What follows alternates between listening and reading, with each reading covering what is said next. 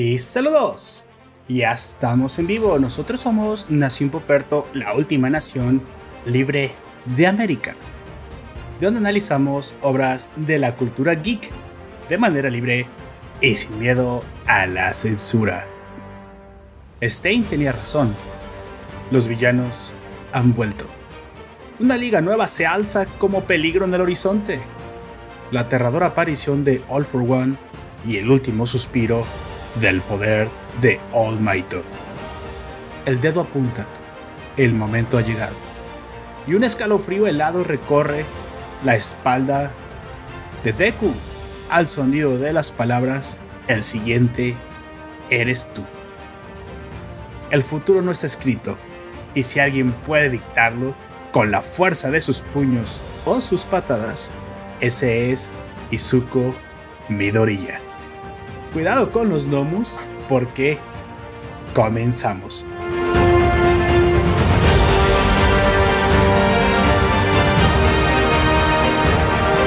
Saludos raza, yo soy Poperto y estamos eh, transmitiendo en directo como siempre por nuestro Discord 5 pm hora del centro de México. Si nos escuchas en el formato podcast y te quieres suscribir, unir a nuestro servidor y acompañarnos durante estas grabaciones, pues lo puedes hacer en el vínculo que te dejaré en la descripción.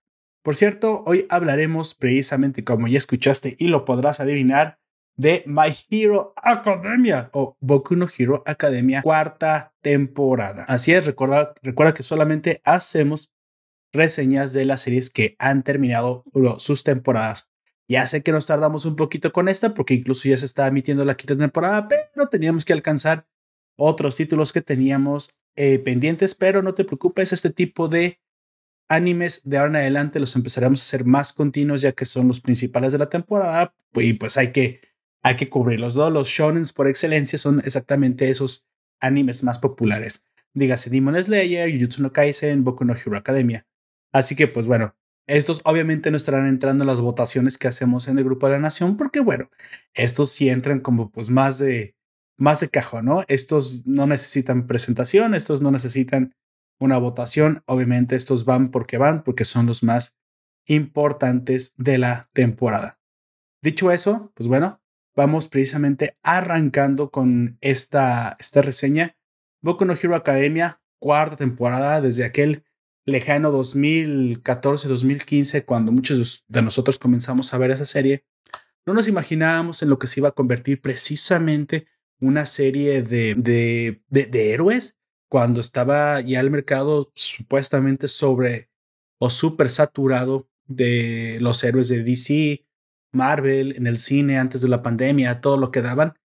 Sin embargo, eh, esta serie llega como un aire fresco acerca de la, temática heroica adaptada muy bien al público japonés, sin embargo, imprimiéndole esa clase de extra o plus eh, que le ponen los japoneses que nos encanta tanto a los occidentales ver en los animes, ¿no?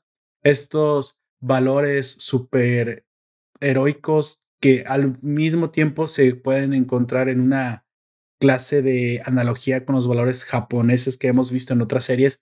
Otros shonen no es nada nuevo. El, camino del héroe siempre lo hemos visto a través de otros, otros héroes, desde, desde aquel lejano Goku en Dragon Ball hasta lo más nuevo con Jujutsu Kaisen. Sin embargo, cada serie tiene siempre, como lo he dicho, su propia identidad y Boku no Hero es, ha llegado precisamente para establecerse como una de las grandes del género y que parece ser que todavía nos va a dar mucho de qué hablar a su cuarta temporada apenas se siente que va arrancando y no ha agotado, al menos hasta el día de hoy, su argumento. Así que, pues bueno, una, una, una serie que se perfila para superar los 100 capítulos y llegar precisamente con mucha aceptación, aún así.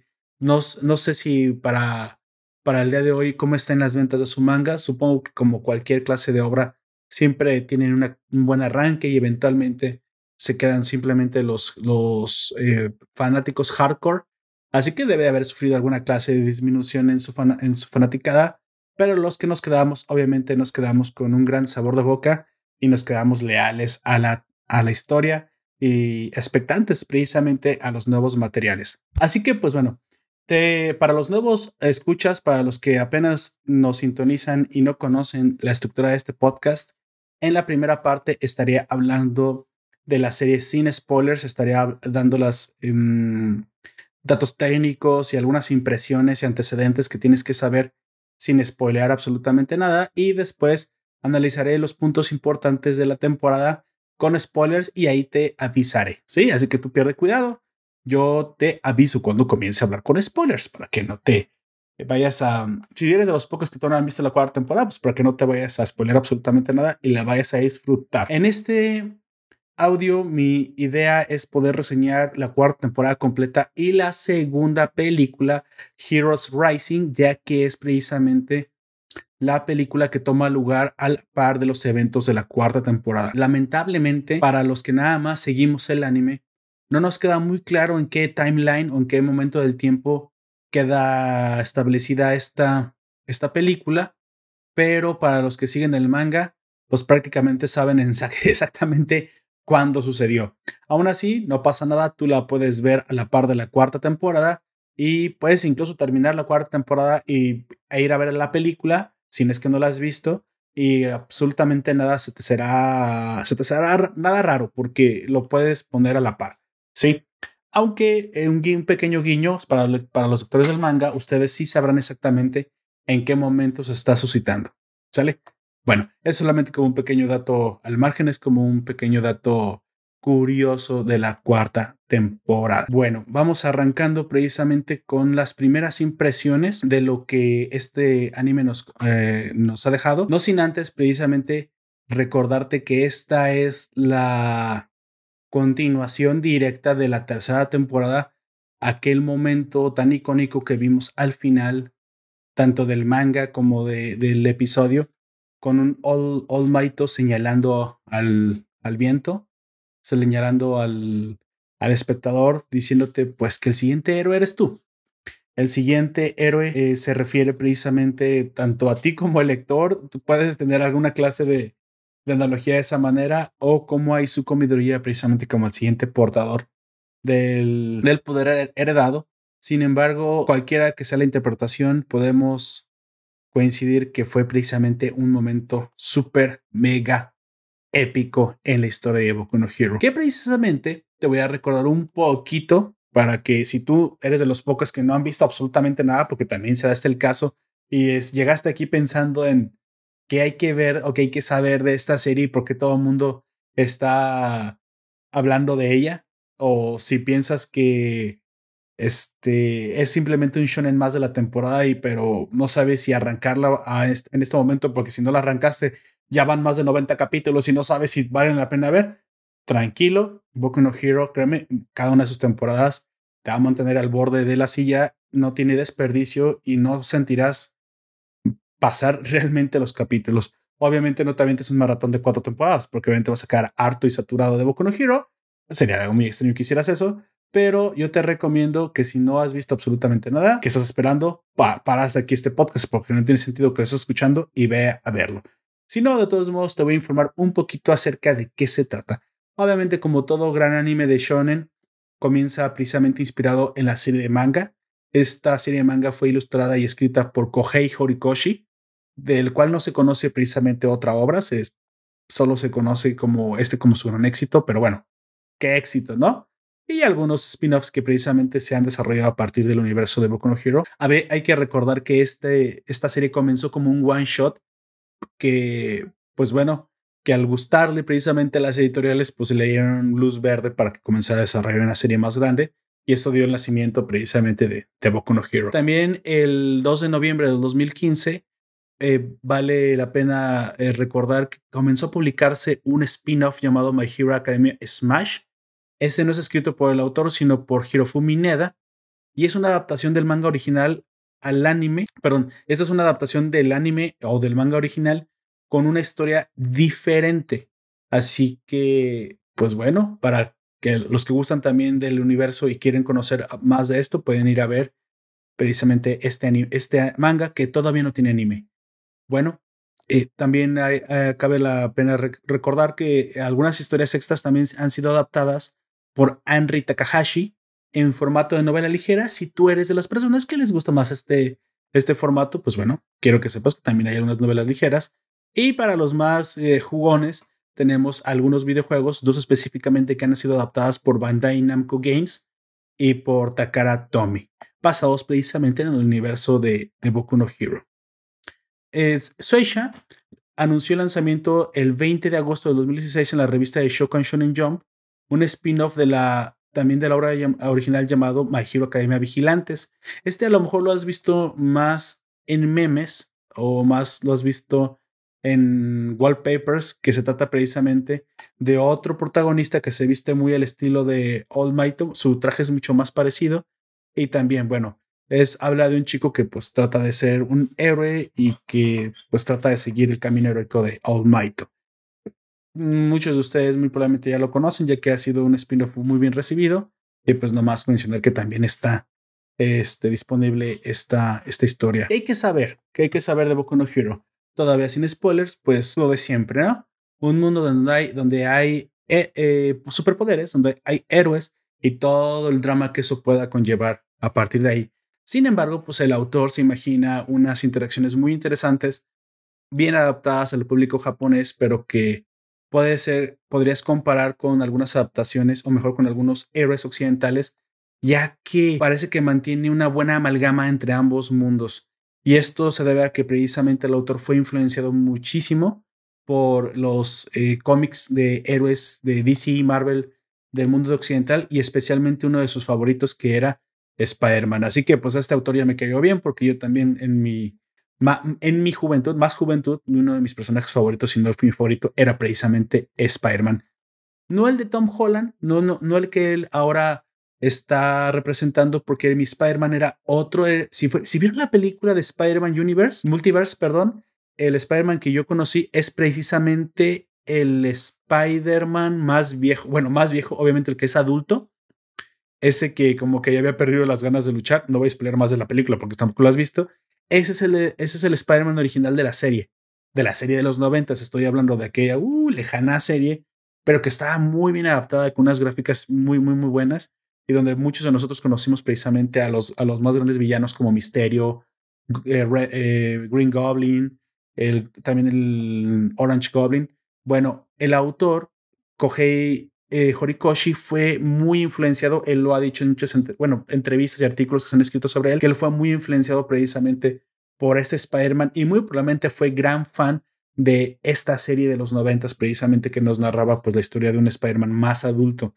El que hoy representa eh, Holland es un Spider-Man pues rejuvenecido, reinventado precisamente para las nuevas generaciones, que mantiene ciertas similitudes con su anterior Spider-Man, pero ya no es el mismo, ¿sale? Así como también Miles Morales no es el mismo y es otro, prácticamente otro Spider-Man para otra generación, para otro público.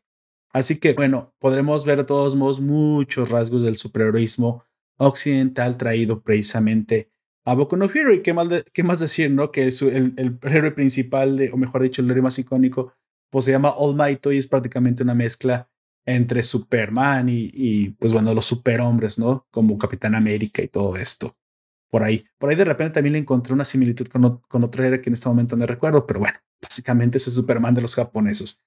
Almighty. Ese es hasta rubio y todo, ¿no? Cosa muy curiosa. Bueno, eso es lo que debes saber. El mundo de Boku no Hero, a grandes rasgos, se trata de un mundo en el que el 80% de la población ha desarrollado eh, poderes. Aquí les llaman dones. Si eres muy purista y lo ves en japonés, eh, se llaman quirks. Pero, pues bueno, básicamente ya lo sabemos, ¿no? Son los poderes. Como todo, como siempre, cuando hay poderes, cosas nuevas, siempre surgen los que desean usarlas para el bien y siempre surgen los que no desean usarlas, pues digamos, para, para fines muy nobles. Estos son los llamados villanos y pues bueno, del otro lado la contraparte surgen héroes para combatirlos, ¿no? Y, la, y el pobre 20% de la población que no tiene poderes queda en medio. Pero de todos modos hay que mencionar que si bien el 80% tiene poderes, yo podría decir que de este 80, más de la mitad, es más decir, el 100% de la, del 100% de la población, 20 no tiene poderes, 60 tiene poderes muy chafitas y solamente 20 tiene poderes que realmente valen la pena o que realmente son impactantes, ya que se usan para el bien o que se usan para el mal.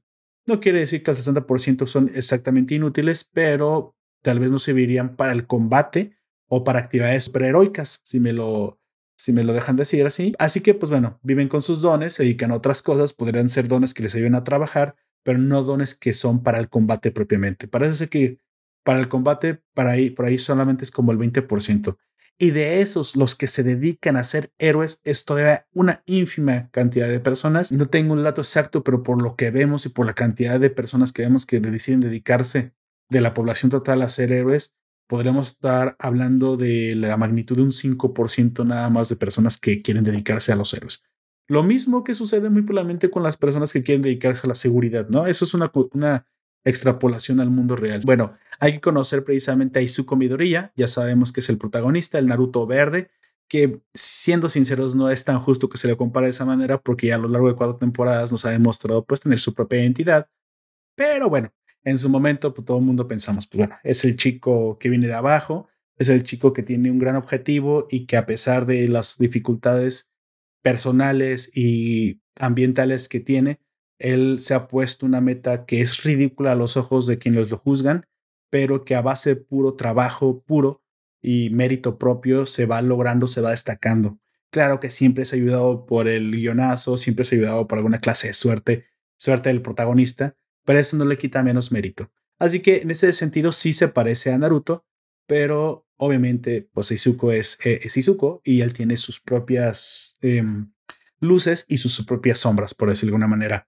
Obviamente él decide estudiar en la escuela de superhéroes porque pues obviamente eh, no hay anime que no tenga una escuela. Y pues bueno, es, recibido en la UA, la, la, universidad o la Academia de Superhéroes. Curiosamente, eh, será mentoreado por su más grande héroe llamado All Might, que como dije es el Superman de esta serie. Si tú no conocías nada de la historia hasta ahorita, pues bueno, espero que con eso se te haya hecho un poco interesante y quieres conocer un poco más de la historia. No puedo avanzar nada más sin, comenzar a spoilear y sin comenzar a hablar de los eventos que nos interesan precisamente para la cuarta temporada. Lo que sí puedo decir de la cuarta temporada es que esta serie fue producida por el estudio Bones, que pues tiene muy buenos trabajos. No es un estudio que destaque demasiado o que esté demasiado en la mente de las personas como pues el icónico Madhouse que ya, ha hecho prácticamente un renombre, o Studio Wit, pero Bones se ha hecho, pues hace muy bien su trabajo, ¿no?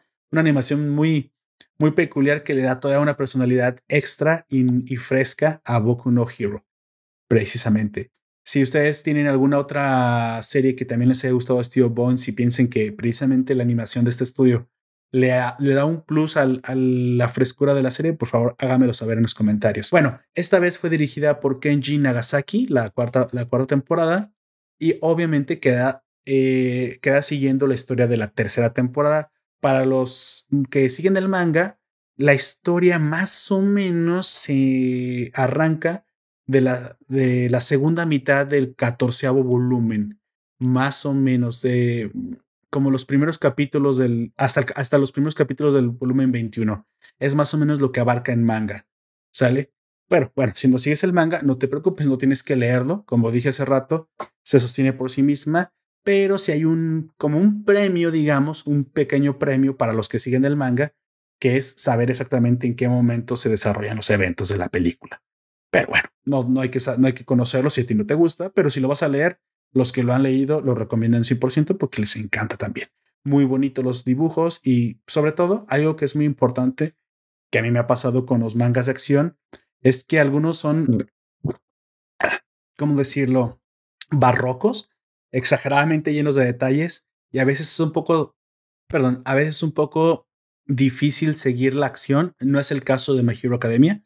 Los dibujos son bastante bien pensados para que se sienta el impacto que vemos en el anime de los, de los movimientos, sin embargo, suficientemente limpios. A lo mejor esta es la palabra que quería decir. Limpios como para que se pueda entender bien la acción que se está llevando a cabo en los dibujos.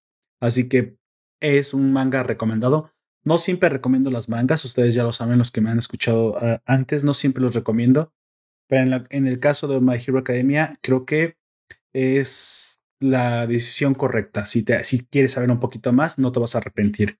Normalmente algunos mangas eh, no están a la altura de su anime porque obviamente los animes son hechos por un equipo y hay veces que uno se queda como un poco pensando, pues no es exactamente lo que esperaba. Luego te pasa esto con One Punch Man, por ejemplo, pero bueno, el original, ¿verdad? Porque luego el adaptado sí está mucho mejor. Pero en el caso, por ejemplo, Attack on Titan, que de repente es un poco difícil ver sus dibujos, pero en este caso no, ¿sale? ¿Qué decir de la música? Nada más quiero mencionarla porque en esta ocasión, en esta temporada, la música fue un protagonista más. Y ustedes no me dejaban mentir que estuvieron muy buenas las rolas. Más de uno de nosotros muy probablemente fue inmediatamente a hacerse una lista de reproducción en Spotify en YouTube precisamente con las rolas de esta cuarta temporada, sobre todo las que cantaron los chicos en el Festival Cultural. Pero bueno, eh, nos queda como siempre el buen sabor de boca porque los shonen suelen invertir precisamente en su música. Esto es una constante en todos los shonen.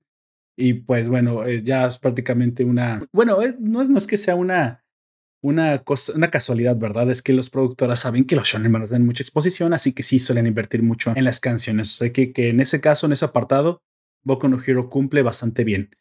Cuatro piezas de música son usadas para los openings y endings de la temporada y dos, digamos, insertos o inserciones, dos canciones intermedias que valen la pena. Eh, los dos primeros temas de opening y los dos eh, finales son precisamente eh, como, el, como en el orden que los voy a decir, ¿sale? Para los primeros 14 episodios, el opening es Polaris cantado por Blue Count. Especialmente este, no me gustaba las primeras que lo escuché, pero a razón de escucharlo varias veces te acostumbras y ya comienzas hasta incluso a, cantarlo en tu cabeza. Así que da, tiene ese efecto esta canción. No sé para ustedes gustó desde la primera. A mí me tardó en conquistar, pero terminó siendo una, una buena rola. El, el ending, miren, los endings siempre son, pues, como, para mí siempre son como de relleno, pero o melancólicos o suelen ser canciones calmadas. Aquí, así que suelen ser buenas almidones, no, eh, almohadas, perdón, entre canciones eh, muy fuertes o, entre openings, cuando tú pones una esta reproducción, pero en este caso me gustaron los Enix, los Enix tenían su, su sentimentalismo, así que, pues bueno, también los voy a recomendar. El ending de la primera temporada fue Kokai no Uta, cantado por Sayuri, una muy bonita voz y un ending bastante interesante. El segundo opening fue Star Maker, no me gustó tanto como el primero, pero también está bastante decente. Curiosamente, aunque en este pues más o menos se trataba de, de, ser, más, de ser más importante ya que la banda de los chicos estaba formando, pero bueno, les digo, cada quien sus gustos. Y en esta ocasión no me parece malo, solo que me gustó más el primero. Este es cantado por Kana Boon y el ending de esta es Shot Show Out Baby, cantado por Ryokushuku. Misma caso, me gusta más el primer ending que este, pero también está bastante decente. Curiosamente, eh, Chrissy Constanza canta la canción eh, de inserto que se llama Each Goal, que es eh, precisamente la canción que aparece en el episodio 19. Y la que cantan los chicos, bueno, los que, más bien la que canta, pues la que hoy ya se volvió una de las waifus favoritas de todo el mundo, que es precisamente la chica de los, de los auriculares, que acabo de olvidar su nombre, Dios mío. Bueno, ella, ella canta precisamente junto con toda la banda la de Hero 2, que para mí esta es la mejor canción de toda la temporada. ¿Sale? Esa sí la repito, la repito, me gusta mucho la canción de Hero 2. Prácticamente, pues, eh, muy acorde la letra con lo que están tratando de representar en ese momento, de lo cual precisamente hablaré en un momento más cuando hable de los momentos importantes con spoilers. Nada más cabe resaltar, pues, de que Kohei Hiroshi no tiene otras obras muy interesantes. Saber un poquito de su vida, a lo mejor eh, e-, es, realmente joven, nace en noviembre del 86, es em, un dibujante desde siempre japonés de manga. Y aunque al principio tuvo algunas experiencias, eh, digamos, menores, realmente su obra más importante es esta, My Hero Academia. Anteriormente había hecho, había intentado un par de obras que en un momento diré más, pero muy probablemente de esta experiencia saltó rápido a la, a la fama. Quiere decir que a este mangaka, pues había acumulado más bien mucha experiencia y no se le conocen demasiadas obras. Pero bueno, su experiencia pues está bastante, bastante interesante, la, la mencionaré en un momento. Él nace en la prefectura de Aichi y antes de dedicarse al manga estudia en el Instituto Toho de Nagoya y se graduó a la Universidad de Artes de la misma ciudad. Su obra está influida y lo podemos notar por Dragon Ball, Naruto, Akira, One Piece y él mismo ha dicho que pues por el cómic estadounidense, especialmente Spider-Man, cosa que ya mencioné. Aquí viene lo interesante. Él en la universidad tuvo, eh, eh, concursó y ganó eh, premios como el premio Tezuka de 2006 y eh, con, la obra Nokugegara, que no la conozco. Esta pues va a ser una buena obra de universidad con la que cursó. Pero a partir de aquí, precisamente a partir de este momento, él comienza a colaborar con la editorial Suecia. Así que podemos decir que ese es el momento que comienza a mejorar como autor y comienza a acumular experiencia. Así que pues él trabaja después como asistente para varios autores y, presenta algunas historias autoconclusivas como Akamaru Jump, Tenko, Shinka Rhapsody y al final Boku no Hero. Como les dije, tenía un par de obras anteriores, pero como que no le habían pegado muy bien. Sin embargo, hasta llegar a Boku no Hero, que comenzó como un one shot, pues ahí es cuando le ven el, el, el potencial precisamente a su obra. La Shonen Jump dice, oye, este último trabajo que me estás presentando ya está bastante pulido, así que podemos ver que es un autor progresivo en el que muy probablemente fue aprendiendo sus errores y al final él se dedica a que su obra principal, que según él ya había pensado desde antes que era una historia superheroica, pues fuera un éxito. Y vaya que lo logró, ¿no? Para, para este momento, él ya había presentado su one shot y comienzan las planeaciones que no, que no verían la luz hasta un par de años después, o de hecho, hasta cuatro años después, en el 2014, en julio, cuando ya presenta My Hero Academia, su primera serie autoconclusiva, pero de larga duración. Así que, pues bueno, eh, lo, demás, como dicen, es historia y vemos cómo, cómo este autor, Kohei Horikoshi, pues tiene una progresión bastante, si me lo preguntan, como, como natural, como estudió, trabajó en unas cosas, concursó, tuvo experiencia, un par de obras y un éxito, ¿no? Estuvo, y está interesante, pero es como que muy lineal parece ser que e, eso solamente le sucede a las personas que tienen un talento específico, que ya tienen un objetivo específico. Para él parece ser que siempre fue el, por donde trabajó y por cómo está inspirado, siempre fue el manga superheroico. No sabemos si le caen bien los ojos, pero al menos sabemos que fue que nació para ser shonen. Hasta aquí llega la información, em, digamos que no, con la que no puedo penetrar más porque eh, a hablar con spoilers.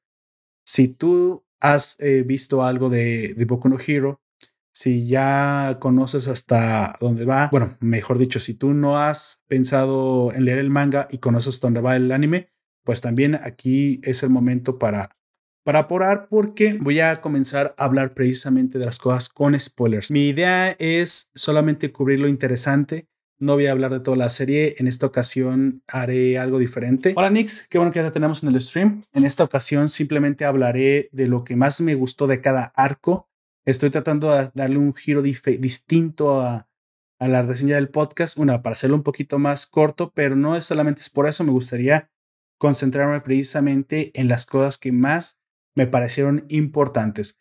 Una, una serie de acción, pues básicamente está llena de detalles y llena de peleas esto, pues bueno, esto lo podemos obviar, para eso hay que ir a verla. La acción no se puede, siempre he dicho que la acción no se puede narrar, la acción se tiene que ir a, disfrutar, pero ideológicamente My Hero Academia trae eh, muy buenos mensajes, unas moralejas bastante interesantes y unas situaciones que al menos en esta cuarta temporada hicieron que se llegara más al corazón del, del, lector en el caso del manga y del televidente en el caso del anime.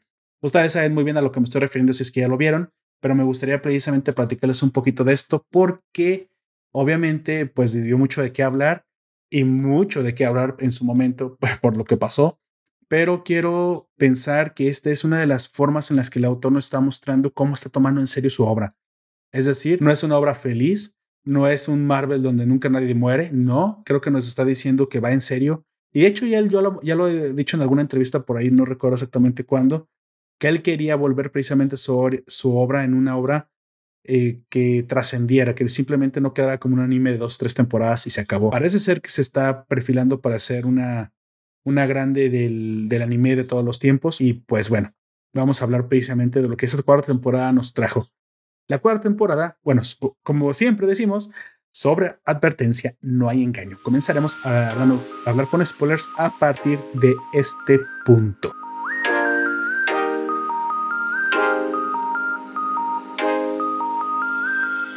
Ok, antecedentes. Ya apreció el temido All for One, ¿sí?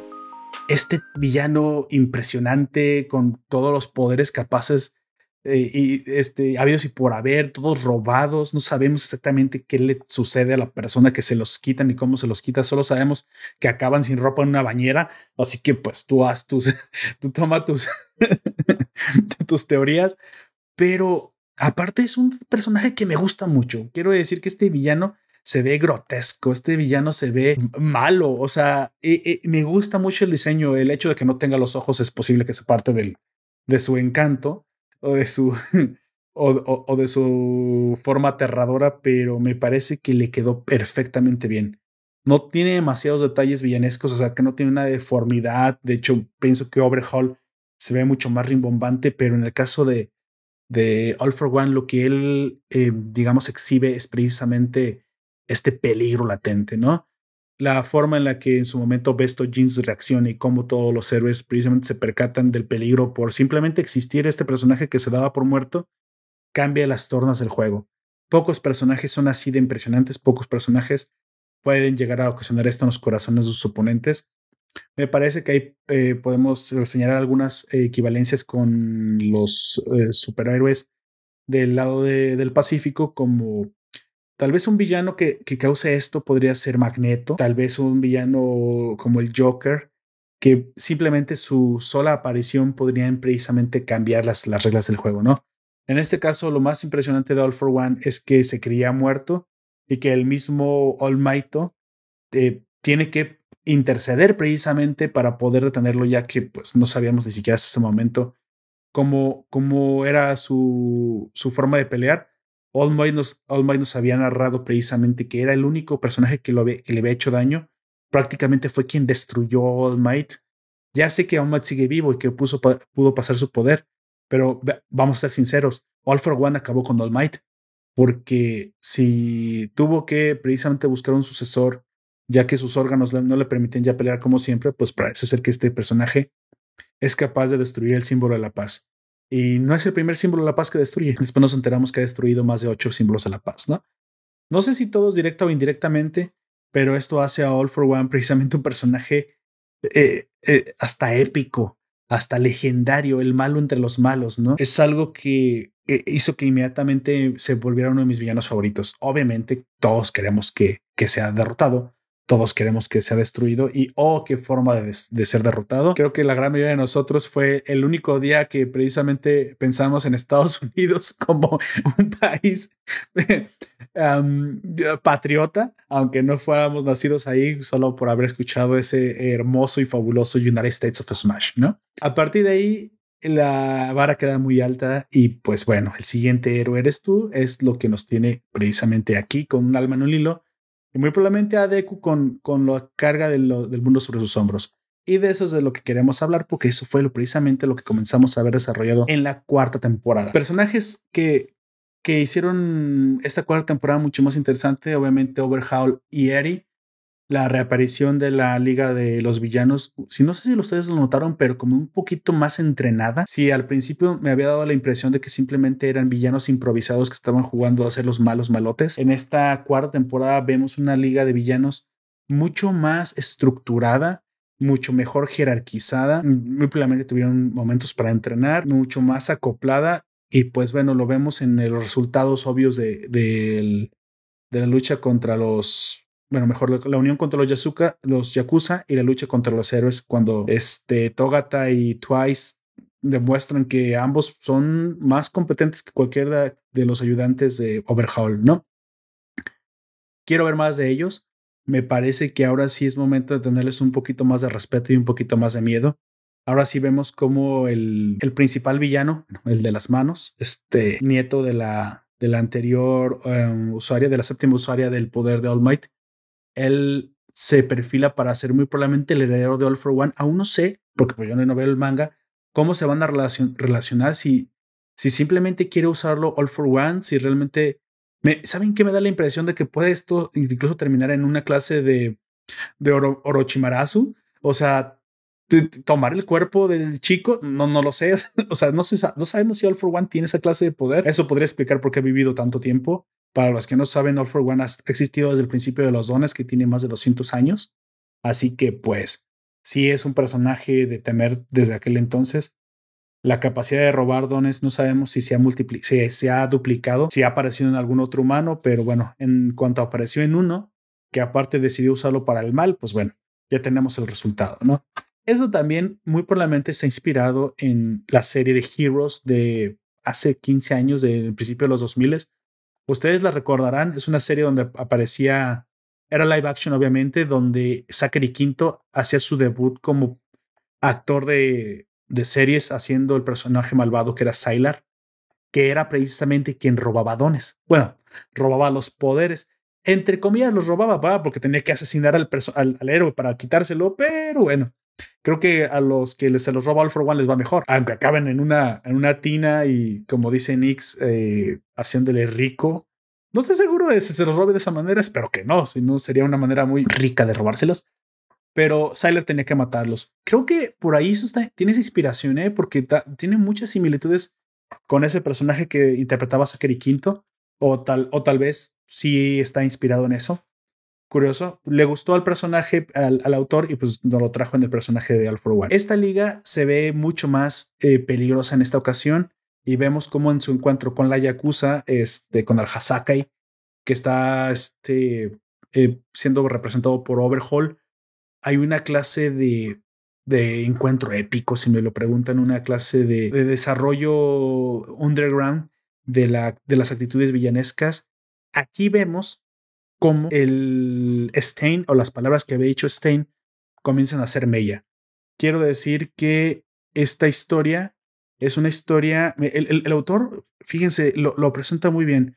Él dice, ¿qué pasaría si en un momento el, aquel que detiene a los villanos, aquel que es el incentivo para no cometer fechorías, comienza a desaparecer del mundo?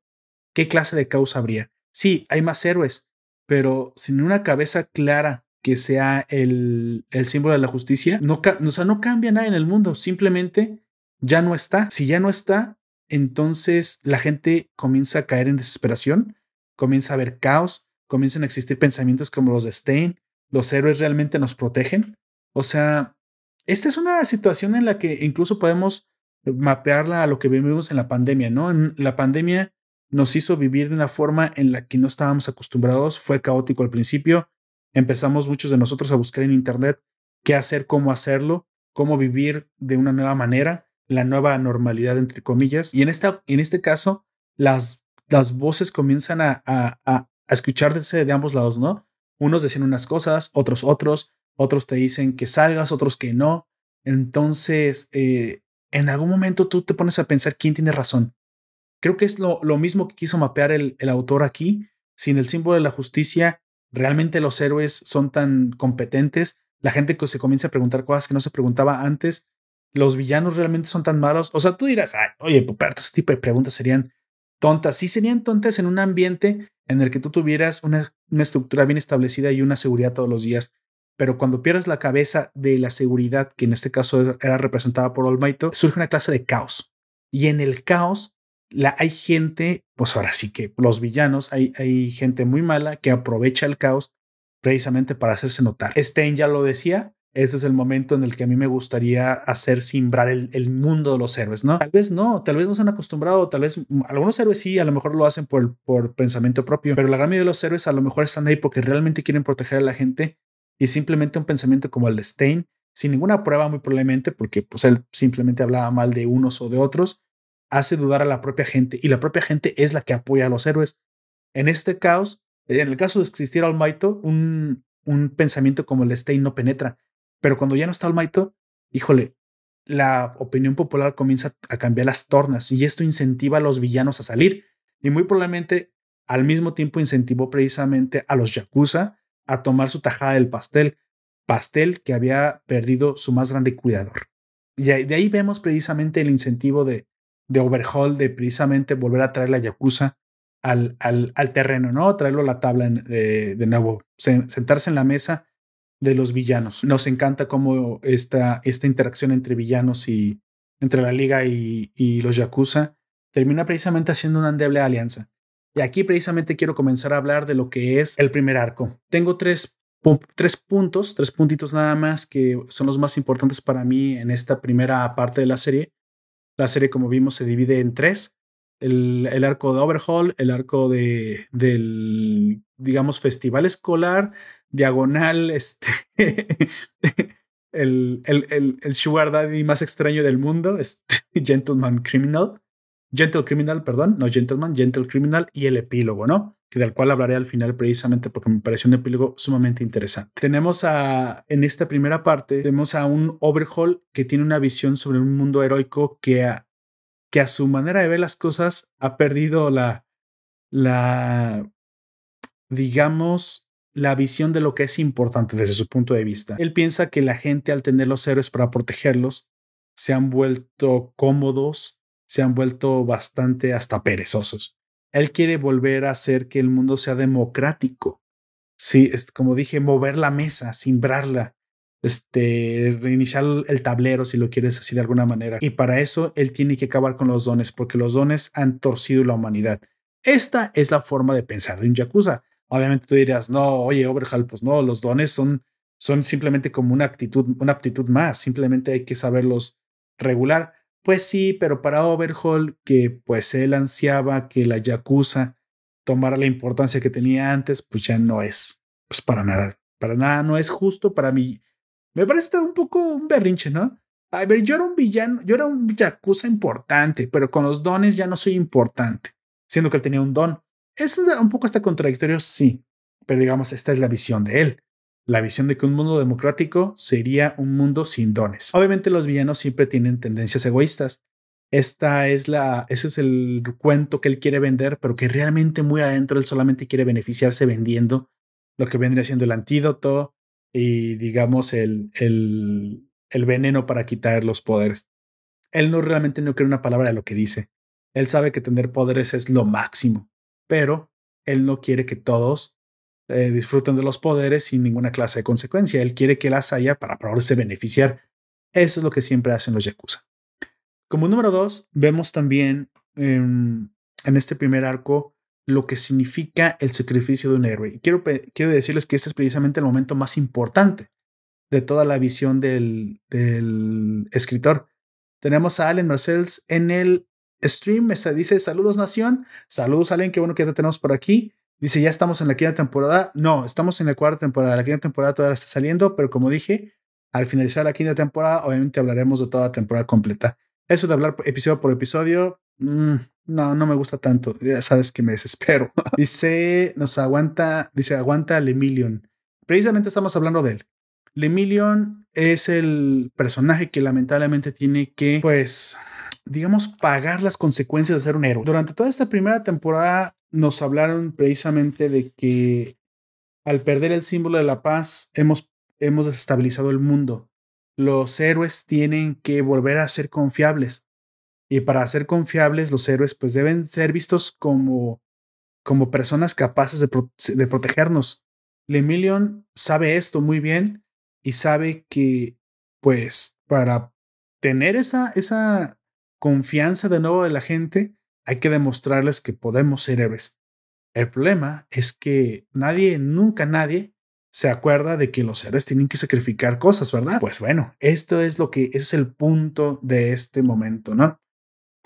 Lemillion es el personaje que yo creo que crea el, crea el autor para esta cuarta temporada para hacer el punto precisamente. Por eso no podía ser Deku. Tenía que ser un personaje que muy probablemente estaba destinado al sacrificio. Por eso se veía como una persona eh, inmejorable, un chavo que le había echado todas las ganas del mundo, que había surgido desde abajo, que con un don incluso impresionantemente difícil de controlar, él le había hecho lo imposible. Prácticamente nos estaba diciendo que era el mejor de nosotros, ¿no? Y el mejor de nosotros sufre lo peor. O sea, es prácticamente si alguien no merecía que le sucediera esto era el Emilion. Y precisamente es por eso que a él le tenía que suceder. Por eso, el, o sea, el impacto, mientras más grande es el contraste, mayor es el impacto. Obviamente, esto a muchos de nosotros nos entristeció, todos quedamos de, nada, no, no es cierto, no es cierto, no, no, ahorita no. Y, sí, y sí era cierto, sí perdió su poder. Entonces, el punto principal de precisamente de, de este momento de, aparte que nos regaló una mega, una excelente pelea, si no es porque le juegan chueco, muy probablemente el Emilion hubiera acabado con prácticamente a Overhaul y todos secuaces, pero también tenemos que mencionar que, pues bueno, aquí también se nota la, pues la inexperiencia de Levillion. La Mirio era pues prácticamente un estudiante y paga cara la inexperiencia. Eso es lo, la diferencia entre ser un profesional con más experiencia, aunque no tengas tanto poder. También nos van a demostrar entonces que el poder no lo es todo.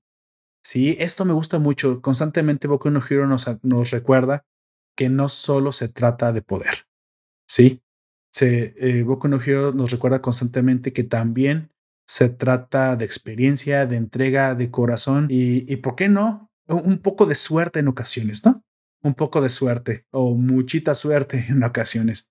Este, me comenta Alan Marcel, eh, el meme de Omniman piensa, Poperto piensa. Ah, pinche meme, e, era buenísimo.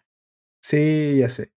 Piensa, Emilio, piensa, no puedes pelear tú solo contra todos. Alguien le debe haber aplicado ese, ese meme. Me comenta también, Allen, tardas mucho en leer en los comentarios. Oh, es que es como, bueno, esto es porque normalmente tengo dos, dos monitores y ahora nada más tengo uno, así que a veces estoy cambiando entre ambos comentarios. Si quieres ser leído más rápidamente, te recomiendo que te vengas al Discord porque ese es el que más tengo abierto. Siento, siento a veces que se me pasen los de Facebook porque te digo, todavía no tengo el segundo monitor. Lamentablemente le pasó algo muy feo. Este es muy malo estar eh, bebiendo líquido cerca de los aparatos electrónicos. Solo diré eso. es una muy mala idea. Chale. Y mi, monitor pago, lo pago con, con creces. Bueno, vamos a continuar. Como tercer punto importante del arco de Overhaul, quiero, eh, pues obviamente mencionar lo, lo más importante y lo obvio, que fue precisamente todo lo que tuvo que ver con el con el destino de, de Sir Night Eye. Lamentablemente, mm, más que el, triste, la triste pérdida de, de Lemillion, muchos de nosotros creo que no nos esperábamos esto, y menos si no sabíamos nada del manga y no nos han spoileado. Fue impactante ver o conocer cómo es que Sir Night Eye eh, muere. No lo esperaba, sinceramente para mí fue una mega sorpresa. Fue tan impactante que, y, e-, es posible que ella haya obviado que Sir Knight no podía morir ya que él veía el futuro de los demás, así que da la falsa seguridad de que a él no le puede pasar nada. Y curioso, termina siendo mucho más triste, opacando un poco también la pérdida de Emilion, pero bueno, al menos sigue vivo y sigue una esperanza, una flama prendida de que él puede recuperar su poder, pero tristísimo, tristísimo, una, una situación que el autor nos demuestra que nadie está seguro y que las pérdidas son constantes en esta historia. Esto nos enseña este, eh, la muerte de Sir Knight Eye. Obviamente el futuro no está escrito. Eh, todo este arco también nos, al mismo tiempo nos cuenta cómo es que Deku es capaz de reescribir la visión de, de este don y cómo entonces si esto puede suceder en el futuro, es posible que todo lo que se había previsto, como la profecía de la muerte de, este All Might y todo lo malo, es posible siempre ser cambiado. Eso es algo que les gusta mucho a los japoneses. Hay un futuro escrito, sí, pero si tú haces algo extraordinario, extraordinariamente también cambiarás el, el, futuro. Esto nos demuestra que nosotros somos capaces de escribir nuestro propio destino, no importando lo tan escrito en piedra que creemos que esté. Me gusta mucho, es uno de los mensajes más importantes. Y también quiero suponer que se debe a la intromisión, o mejor dicho, a la intervención de Eri. ¿Por qué? Porque Eri es extremadamente importante. A veces la, la, obviamos. La pelea con Overhaul eh, obliga precisamente a Deku a, a utilizar su, su don al más alto nivel, pero no hubiera sido posible sin la intervención de Eri. Ahora, Eri es este tipo de personajes disruptivos digamos, que tienen alguna clase de Deus ex máquina que es posible usar a conveniencia. Es posible que esta Deus ex máquina es lo que haya roto la profecía jamás antes eh, rota de Sir Night Eye y que haya abierto también algunas puertas hacia el futuro que en un momento mencionaré que pienso que teorizo que es lo que pudo haber sucedido. La intervención de Eri destruye completamente la, la limitación de Midorilla Dice, nos comenta Life NMO, súbanle el volumen del Discord, en el Face oye bien, pero en el Discord suena un poco bajo. Ah, ok, es que el Discord, eh, me lo puedes subir a mí. Si tú me estás escuchando en Discord, tú me puedes subir a mí literalmente el, volumen en Discord. Así que el que controla eso eres tú. el poder lo tienes tú. El siguiente eres tú. Así que eso es para los que están escuchando en Discord. Si tienen algún problema con el sonido, eh, ustedes le pueden subir y bajar. Sale. Eso ya, eso ya queda a su decisión. El de Facebook, obviamente, es el, es el volumen estándar de, de la plataforma. Bueno, al final, Midoriya nos demuestra que usar el 100% de su full crawl o el poder de All Might mientras se degeneraba fue una situación bastante inteligente, pero que también, eh, bueno, sentó un precedente. Todos los que estuvieron ahí presentes vieron de qué es capaz Midoriya. No sé si esto haga que los villanos como Twice y sobre todo Toga puedan vincular un poco el poder de All Might con Deku. Eso sería un poco peligroso para el futuro. A eso se los dejo ahí escrito porque me pareció muy extraño cómo es que ella se quedó viendo y dijo de alguna manera, aquí no sucede nada por casualidad, eh, Deku es demasiado poderoso. Bueno, nos regalaron, nos regalaron algo de fanservice al verlo a su máxima exponencia, pero también hay alguna clase de, este, de, nueva, de nuevo elemento que es precisamente cómo Eri rebobina el poder y después incluso de haber sido vencido Overhaul por Deku, sigue rebobinando a Deku. Aquí yo voy a hacer una clase de teoría. Pienso yo que el rebobinamiento de Deku fue lo que abrió la puerta a los poderes que va a comenzar a manifestar. No quisiera hablar demasiado de esto si ustedes no han visto el, el manga o conocen un poquito de esos spoilers del futuro, pero ya lo vimos al final de esta temporada en el epílogo, que es precisamente el que comienza a tener un contacto más cercano con sus antiguas vidas, muy a la Avatar, de hecho, literalmente un, una, una analogía con, con Avatar. Así que esta puerta hacia el pasado, ya que Eri rebobina el espíritu, rebobina muchas cosas, es posible que haya rebobinado un poquito, no sé, a conveniencia, a argumentación, un poquito el tiempo, a lo mejor del poder de Midoriya. Y esto haya habilitado con mucho más facilidad a Midoriya a acceder a sus vidas pasadas. Sabemos que esto no le sucedió al Maito pero parece que Deku es el primero o alguno de los que han podido acceder a esto. Ya lo habíamos visto, ya habíamos visto que había podido hablar con alguna de las fragmentos del alma, con uno de los horror cruxes que tiene adentro, pero no sabíamos hasta dónde puede llegar esta, esta intervención. Bueno, se los digo un poquito, entre spoiler y no, parece que podrá al menos acceder a sus antepasados tipo Hank de, de Laster Bender, al menos para consulta. Sí, al menos para conocer cómo fue el pasado. Más allá de eso, ya no se los quiero decir porque precisamente esto lo veremos en la quinta temporada, espero, o los que ya leyeron el manga saben a lo que me refiero. Bueno, ese, eso fue lo, lo más importante de este arco de Overhaul, un arco que ahora sí nos entregó lo que todos queríamos ver en My Hero Academia, queríamos ver cómo, cómo había pérdidas, cómo peleaba el Emilion, cómo, cómo los héroes y estudiantes se enfrentaban por primera vez a una situación en el mundo real y cómo es de cruel el mundo real, las pérdidas que se pueden tener. No estamos jugando. Pienso que en esta cuarta temporada el autor le subió de nivel, le subió al gore y le subió a la crueldad. Muy bien, una evolución muy interesante.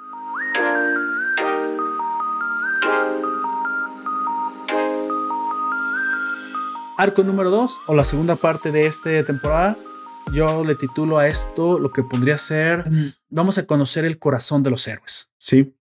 Ay, Puperto, tú y te pones muy poético. Ah, sí, de repente me pongo muy poético, pero sí, sí, sí un poco. ¿Por qué? ¿Por qué digo el corazón de los héroes? Porque este, esto fue precisamente abordado desde, desde, diferentes ángulos. Nos comenta Life NMBO en el stream de Discord, queríamos ver a Jimiko Toga en pelotas. ¿Viste a Jimiko Toga en pelotas? Lo que pasa es que está medio censurada en el anime, pero sí la viste. Así que sí nos dio, sí nos dio ese fanservice el, el anime esta, esta vez. Que bueno, si me lo preguntas, está pues, eh, mm, ¿cómo decirlo? Está bastante bien balanceado. O sea, tampoco es que te distraiga demasiado, tú lo esperas y aparte sigue sin, sin llevarse todo el protagonismo esto de la chica. ¿Por qué? Porque me parece que Himiko Toga viene a ser un personaje más interesante del que creí. Se siente un poco así como la Harley Quinn de esto, sí, eso sí también se siente un poco así, pero me parece que puede llegar a ser mucho más interesante en el futuro, más allá de ser la, la Yandere oficial de My Hero Academia. ¿Sale? Segunda, como dije, segundo arco, un primer mm, punto importante Me parece que el, el evento de Bakugo, Todoroki y los chicos de la otra escuela tratando de ganarse los corazones de los, de los, de los kindergardianos, de los niños de, o de primaria, no sé de, qué época eran, de qué edad eran, fue importante. tú puedes decir, bueno, pues eso, eso parecía estar relleno. Sí, sí, parecía un poco relleno, pero dado que este arco me pareció más que trataba de los sentimientos y, del, y de la forma de la cosmovisión de muchos de los personajes, conocerlos un poquito mejor e incluso saber cómo sentían, me parece que el, el hecho de que más importante de este evento ni siquiera era como Todoroki, Bakugo y todos los demás se ponían de acuerdo para hacerla los, para llegar a los chicos, ¿no? Que era obvio que era demostrándoles que los poderes sirven para hacer cosas geniales. Eso siempre conquista a los niños. Más, yo ya sabía más o menos me iba a acabar esto. Creo que lo más importante de ahí, y a lo mejor lo pudimos haber pasado eh, por alto, fue precisamente la plática que tienen All y Endeavor. Esto es lo importante realmente ahí. Bueno, o algo de lo importante, que es precisamente que Endeavor ahora siente el peso sobre sus hombres, ¿no? Le pregunta a All qué significa ser el símbolo de la paz. Yo no puedo ser tan carismático como tú, no soy como tú, nunca he sido como tú y no me va a quedar bien ser como tú. Y All Might responde algo muy interesante. Dice, yo fui así. Tú no tienes que ser como yo porque la gente se va a dar cuenta que estás fingiendo. La gente se va a dar cuenta que tú no puedes ser All Might, pero tú tienes que ser tú. Tú por algo estás en el número dos. Ya habrá, ya sabrá la gente eh, de qué manera leerte, ya que tú ahora eres quien va a cargar ese peso. Y al fin y al cabo eres un héroe. Y esto lo quiero resaltar porque a este momento parece que a muchos de los, de los fans se les olvida que Endeavor es el segundo héroe, no antihéroe, no villano, es un héroe. Sí, sí, que maltrató a la mamá de Todoroki y todo, todo el problema familiar que tiene. Eso demuestra una vez más que los, eh, em, al menos aquí en, el, en este anime, los personajes no son unidimensionales. Tienen muchas dimensiones, tienen problemas igual que nosotros tienen situaciones que podrías decir poco agradables y que no todo es blanco y negro. Pero en el caso especialmente de Endeavor es interesante el ver cómo en lo que llega la nueva generación se nos olvida que él ahora tiene que ser el pues todos siempre vemos hasta arriba, ¿no? Todos siempre vamos a apuntar al número uno. Seamos sinceros, en un ranking el más importante es el que se recibe la medalla de oro y los demás. No lo quiero decir así de feo, pero alguna vez escuché una, una, una frase bastante cruel pero bastante realista si me lo preguntan, que es que la medalla de plata es el primer perdedor. Eso es verlo demasiado maniqueo. No pienso que tampoco sea tan, tan cruel, pero es cierto que lo que nosotros los humanos tendemos a hacer es siempre a, dirigir la mirada hacia lo más alto, ¿no?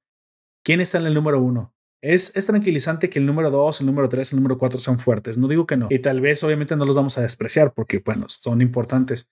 Pero ¿quién es la cabeza? ¿sí? ¿A quién le vamos a sentar nuestra confianza? Porque al fin y al cabo nosotros leemos a los seres de arriba para abajo. Este es muy probablemente el, lo que piensa Endeavor y esa es la razón por la cual él desea saber un poco más de cómo comportarse como la cabeza, porque pues tanto tiempo lo deseó y nunca, nunca lo había obtenido.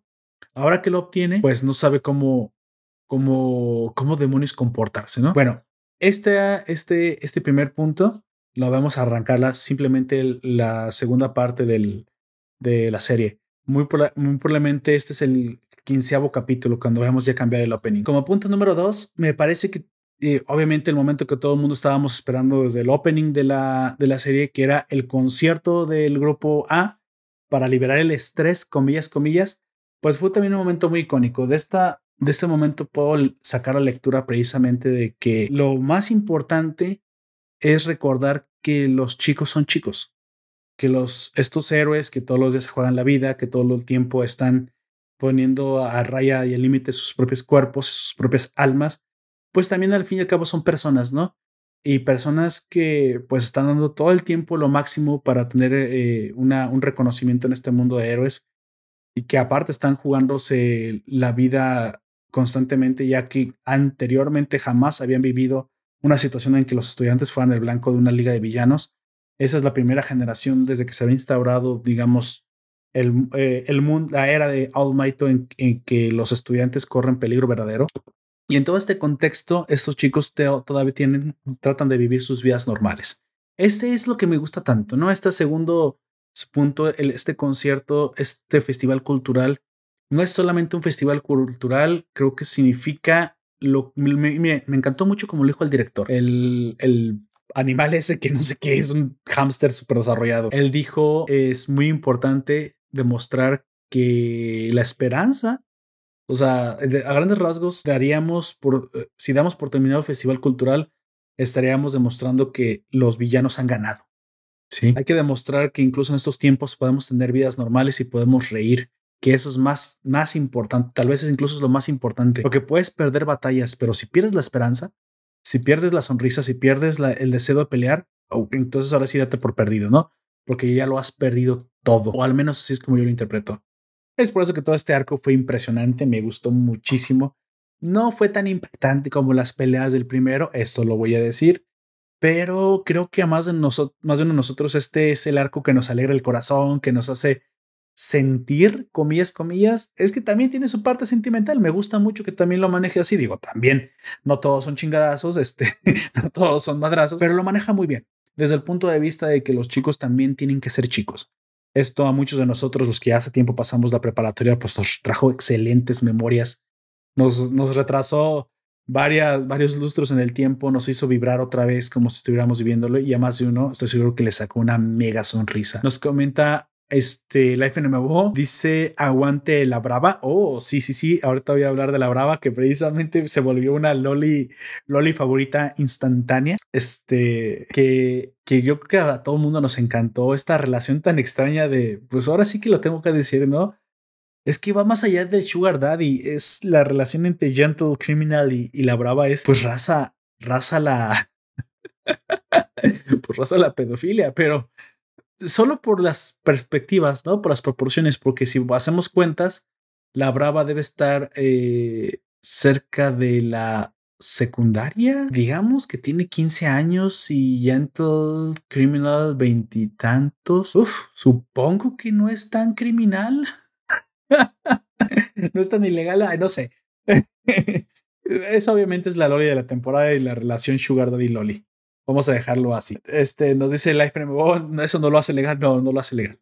Solo lo hace más razonable. Sí, no legal.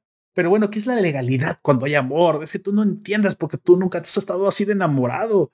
Pero ya, quis, cásate con quien te vea como la brava, vea a este a Gentle Criminal el, la devoción es impresionante, es algo muy bonito y creo que es, muchos de nosotros es lo que más nos gustó precisamente de la chica, que también te hace sentir un poco mal por ella, ¿no? ¿Por qué? Porque obviamente Gentle, Gentle Criminal está equivocado. Lamentablemente este señor perdió ese tiempo la, la, la objetividad. Saben que este momento me recordó mucho a una parte de la película de B de Vendetta. Precisamente hay una escena en la que ve, vi, se los voy a si no lo han visto, pues está, ya tiene mucho tiempo, ¿verdad? V de Vendetta se presenta precisamente ante todos los miembros del que en su momento fueron los que hicieron experimentos con él, todos los miembros del laboratorio. En algún momento se presenta con la doctora que es la que hizo experimentos sobre él. Es la que mata más pacíficamente, creo que le inyecta veneno o algo así. Y ella le dice que si la va a matar, él dice que ya le inyectó el veneno hace tiempo y ella dice que si no es muy tarde, pues ofrecerá disculpas, que ella no era su intención causar el dolor que causó. Y Vi dice Claro, yo no te estoy juzgando por lo que tus intenciones, yo te estoy juzgando por tus acciones. Y es algo muy parecido con lo que pasa con Gentle. Gentle tiene un, una meta noble, pero sus acciones pues son, no son nobles y hay una verdad que es una verdad, bueno, al menos que yo pienso es inamovible. Hay mucha gente que no estará de acuerdo conmigo, pero esto es lo que me parece incluso a mí peligroso del pensamiento de los buenistas. El fin no justifica los medios. Si piensas que lo hace, pues ten cuidado con ese pensamiento. Es extremadamente arrogante y peligroso. Creo que es una situación que a veces no nos queda muy clara, pero ya te lo digo, hay que ponerse a pensar un poquito en eso, porque mucha gente en este mundo piensa que el fin se justifica los medios. Y bueno, de buenas intenciones está tapizado el camino al infierno, así como las rosas demoníacas de Pisces, hace cuenta. Así. Entonces, aquí la situación es que Gentleman al final nos demuestra, o bueno, como punto número tres, Gentleman nos demuestra, junto con la Brava, que a veces uno busca un objetivo de no de la mejor manera y lo trata de, de cumplir. Y sí, podrás no ser un villano, esto nos demuestra él, podrás no ser un villano, pero no está bien pisotear los sueños de los demás. Este futuro antiheroico, para veces para muchos es atractivo, mm, no parece ser precisamente el camino a seguir en el mundo de Boku no Hero. Aquí también sirve para demostrar cómo Deku comienza a controlar a estas alturas una habilidad extra que es la capacidad de pelear con la presión del aire. Esto lo vemos desde el primer capítulo cuando aparece All Might o con sus smashes de las ciudades de Estados Unidos, cómo es capaz incluso de vencer con la pura presión del aire. Situación que Deku había tratado de usar al principio cuando se destruía los dedos, pero aquí volvemos a retomar este poder y ahora sí lo comenzamos a controlar. Este, este momento también sirve para, digamos, entrenar a Deku en el uso de sus nuevas habilidades. Me gusta mucho porque, pues bueno, nos cuenta dos cosas al mismo tiempo, ¿no? La historia de Criminal y la Brava. Qué curioso, la Brava está en español. Supongo que la, la chica al elegir su destino es sinónimo de ser valiente y los japoneses buscaban el diccionario, supongo, y encontraron una, una palabra que les encantaba cómo sonaba en japonés, que era brava. A nosotros nos toca un poco extraño, ¿verdad? Que, porque parece como si fuera más de un animal. La valiente o la brava, la brava más bien lo utilizaríamos para un animal, pero a los japoneses, pues, ya saben, eso es pura, pura especulación eh, eh, de la fonía de la palabra. Pero supongo que por eso le eligieron. Curioso, el japonés se parece mucho al español a la hora de pronunciar y pues bueno, les queda una pronunciación perfecta. No es como All Might o, todas las palabras en inglés que terminan permitiendo los japoneses. En el español eso no pasa, los pronuncian bastante bien. Nos comenta eh, Life Nuevo, villano o youtuber. Yo creo que ambos, sí, ¿por qué no? Hay muchos, hay muchos villanos que tienen un canal de YouTube, ¿no? E incluso en el mundo real hay mucha gente que no debe estar teniendo un canal de YouTube. Mira, te voy a poner un ejemplo. No es por hacerle ninguna clase de, de promoción, pero hay un tipo, ya está el video cómo se llama, que se ha vuelto muy famoso recientemente. Bueno, y estaría bien que incluso que no dijera ni, ni el nombre, ¿no? Porque no le quiero hacer este, este promoción. Hay un tipo aquí en México que está haciendo videos burlándose de la gente en TikTok, pero se está burlando especialmente de los whitexicans o de los mexicanos blancos. Eh, más bien se está burlando de gente con dinero. Sí. Entonces, en México hay muchas personas que son de alta sociedad, comillas, comillas, pues que postean sus videos y que pues le hablan a otras personas como ellos.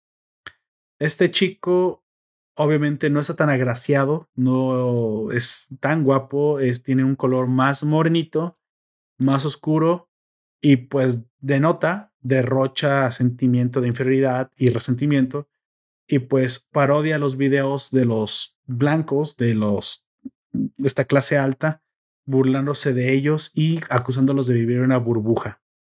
Que eso sí puede ser posible, pueden vivir una burbuja, pero el hecho de que haga ese tipo de videos, lo único que termina demostrando es su propio resentimiento. Y ese es el problema, porque pensar que estás haciendo alguna clase de cambio moral o, o darte alguna clase de superioridad moralina solo por criticar lo que otros valoran, que es diferente a lo que tú valoras. O sea, yo soy pobre y valoro los sentimientos. Él es rico y valora un viaje a Europa. Eh, déjame decirte que tus sentimientos son bastante subjetivos y muy probablemente bastante hipócritas. Y el viaje a Europa es bastante objetivo. Y sí, ese es el tipo de cosas que no nos gusta escuchar. Pero no seguiré hablando de eso porque, bueno, eso es lo que digo. Hay mucha gente que es, piensa que el fin justifica los medios. Según el fin es para hacer conciencia, pero el medio es una forma de crítica resentida. Eso creo que empeora, ensucia tu mensaje. O al menos es como yo lo pienso. En, llegando al final de la serie tenemos un, epílogo impresionante, uno de los mejores epílogos que jamás he visto. con esto doy, doy cierre a esta cuarta temporada, que fue precisamente como punto número uno. De aquí tengo un par de observaciones nada más, que es como, aparte de que conocemos el ranking, en el cual eh, conocemos al fin a Hawkman, a la conejita de tanto meme hentai que vemos por ahí. Y pues bueno, sobre todo al Endeavor, ahora sí como reconocido como el, el héroe número uno, ¿no? Que más parece que él no quería ganárselo de esa forma. Da la, da la, da la casualidad que Endeavor no quería heredar el número uno así. Le hubiera gustado ganarle a All Might, eso es muy probable, pero lo que pasa es que no es demasiado popular. Hawkman dice incluso que en popularidad realmente es el cuarto aunque en eficiencia y en ser héroe es el uno, para la gente no es el cuarto. Y esto digo, para la gente no es el primero o el más popular y esto muy probablemente puede provocar una disonancia, ya que él podría no ser el adecuado para reemplazar el símbolo de la paz, ya que no se le ve como tal. Esto le preocupa mucho y curiosamente tenemos un evento donde precisamente por acción del guion, pero bueno, sabíamos que esto tenía que pasar.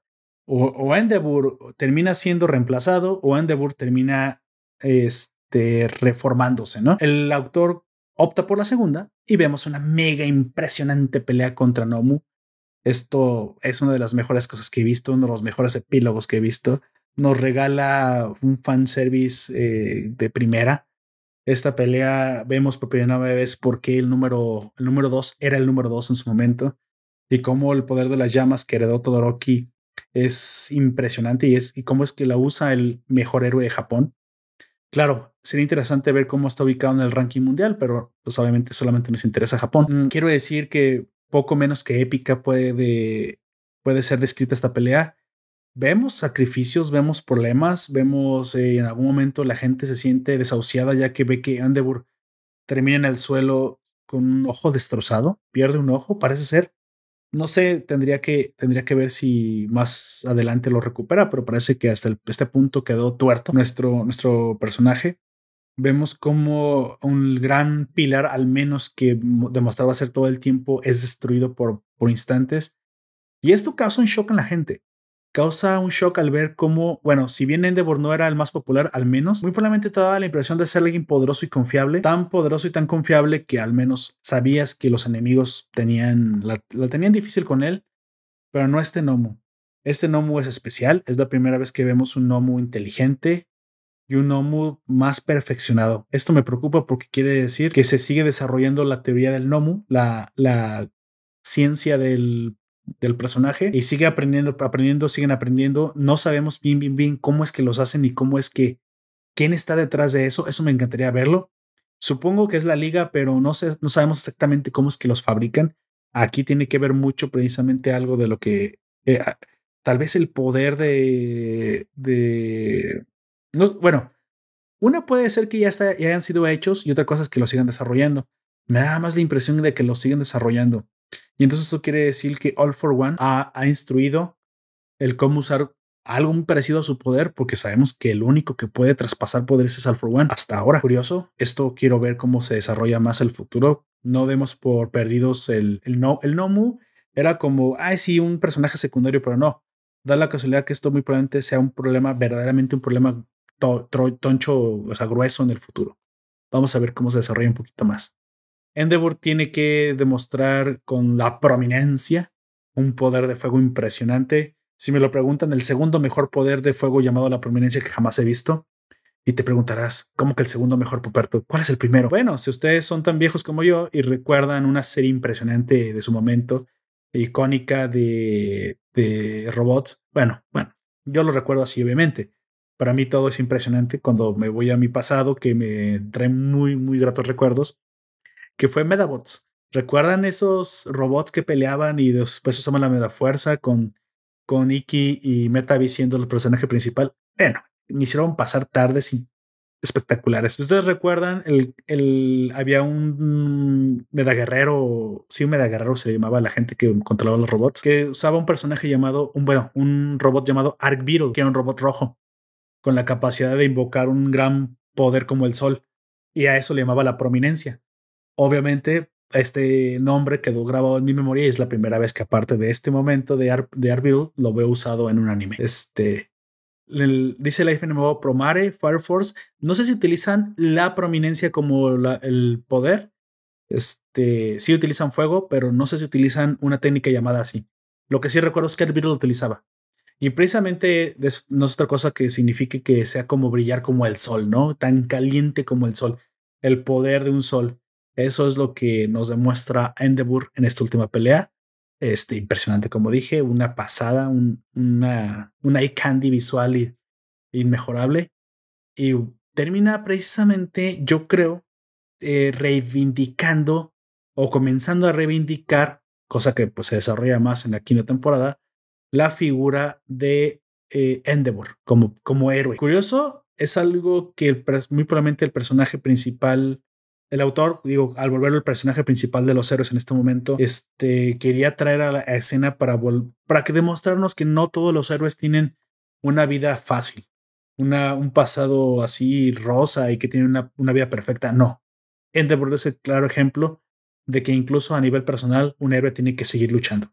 Me gustó mucho. Punto número dos del epílogo, eh, obviamente el final. Esto, como dije hace ratito, pienso yo que Eri, al utilizar el rebobinamiento en Midoriya, abrió unas puertas que tal vez ya estaban ahí, pero que eh, volvió más, más fácil de acceder, que fue precisamente checar el poder, digamos, consultar las vidas pasadas, o al menos pienso que es lo que está haciendo. De buena, de buena fuente sé que muy probablemente esto se parece a, a Avatar porque es el, supongo que al pasar un trozo del alma que, o del ADN, que muy probablemente lleve el alma ahí si eres cristiano o lo que creas, el espíritu, vamos a poner de, alguna forma, al pasar un trozo del espíritu, los usuarios del, del One for All realmente no mueran. O bueno, muere su cuerpo físico, pero de alguna manera una parte de ellos sigue viviendo dentro del siguiente, del siguiente y del siguiente. Y esto explicaría cómo es que la acumulación de, los, de las vidas pasadas realmente evitan que el poder se apague. Esta es la explicación que en el pasado podcast, el que pueden encontrar el primer podcast de Nación en el que hablamos de Boku no Hero, hablamos un poco de eso por encima, que era precisamente la razón de la por cual creemos que el poder sigue creciendo, sigue creciendo a través del tiempo. Para muchos, si no lo sabían, que la gran mayoría que lee el manga es probable que ya lo supiera o ya lo, ya lo supusiera, el poder de Deku es el más grande poder que jamás existirá hasta esta generación. Es decir, el, el poder cada vez que se pasa de usuario, el siguiente usuario es más poderoso que el anterior. Claro, yo creo que si llega a usarlo a su 100%, si no lo matan antes, obviamente. Pero es que este poder sigue creciendo sin debilitarse. Y al no morir realmente los usuarios o vivir de alguna manera a través de los pequeños trozos de alma, este poder se va haciendo cada vez más grande.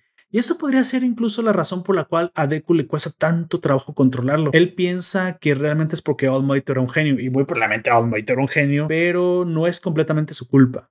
El poder ah, sigue aumentando, aumentando de capacidad, por lo que muy probablemente este, no sabemos si esto tiene un tope. Es posible que esto tenga un tope. Y si lo tiene, ¿qué pasará si se desborda? Preguntas muy interesantes acerca de cómo será entonces la décima generación del poder. ¿Podrá existir? ¿Midoriya podrá traspasarlo? ¿No significará la muerte del siguiente usuario? ¿No explotará por tanto poder? No lo sabemos. O simplemente eh, será que pues, los siguientes usuarios tendrán que vivir simplemente utilizando un porcentaje del poder, ya que pues, sus cuerpos será imposible que lo puedan utilizar a su 100%. Eso también podría significar que algún usuario pueda matarse con el poder también. O sea, ya saben, muchas preguntas que hacer acerca de esto, pero el futuro es brillante y es bastante interesante con, esta, con este hype que nos dejó la cuarta temporada. Para este momento que grabamos el podcast ya tenemos algunos episodios de la primera temporada, el manga bastante avanzado y pues bueno, para los que ya comenzaron a ver qué es lo que sucede respecto a este, esta visita de las vidas pasadas, pues ya sabrán que se comienza a tornar mucho más importante el hecho de, de conocer los usuarios anteriores, ¿no? Bien, con esto doy finalizado precisamente la reseña de la cuarta temporada.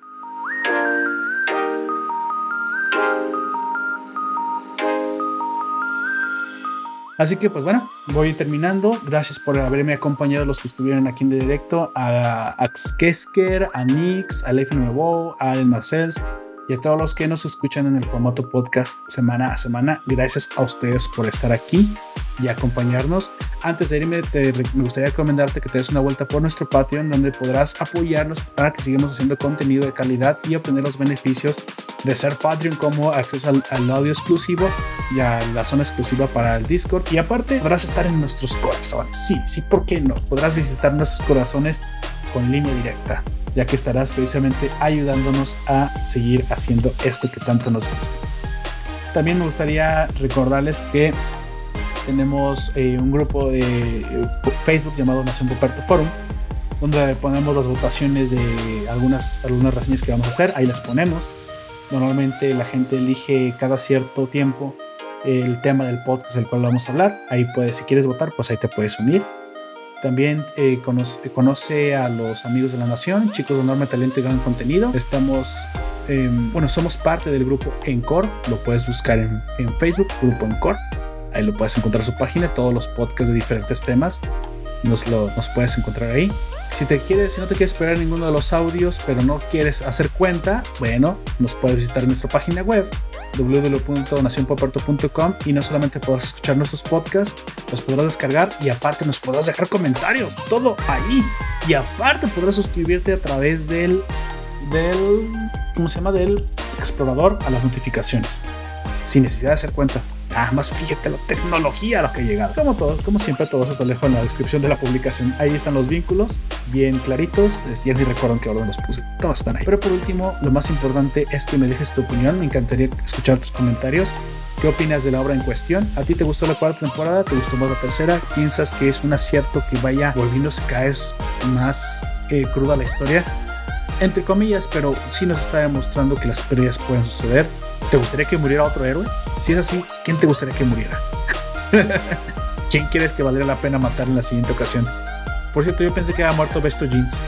Sinceramente no me molestaba que hubiera muerto, le daba más peso a la aparición de for One, pero decidieron que viviera. Eh, está bien, tampoco me molesta que viva.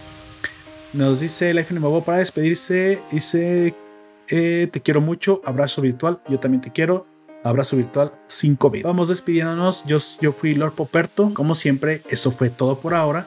Y te recuerdo que nos puedes escuchar en Evox, iTunes, Google Podcast YouTube y Spotify. Hasta la próxima.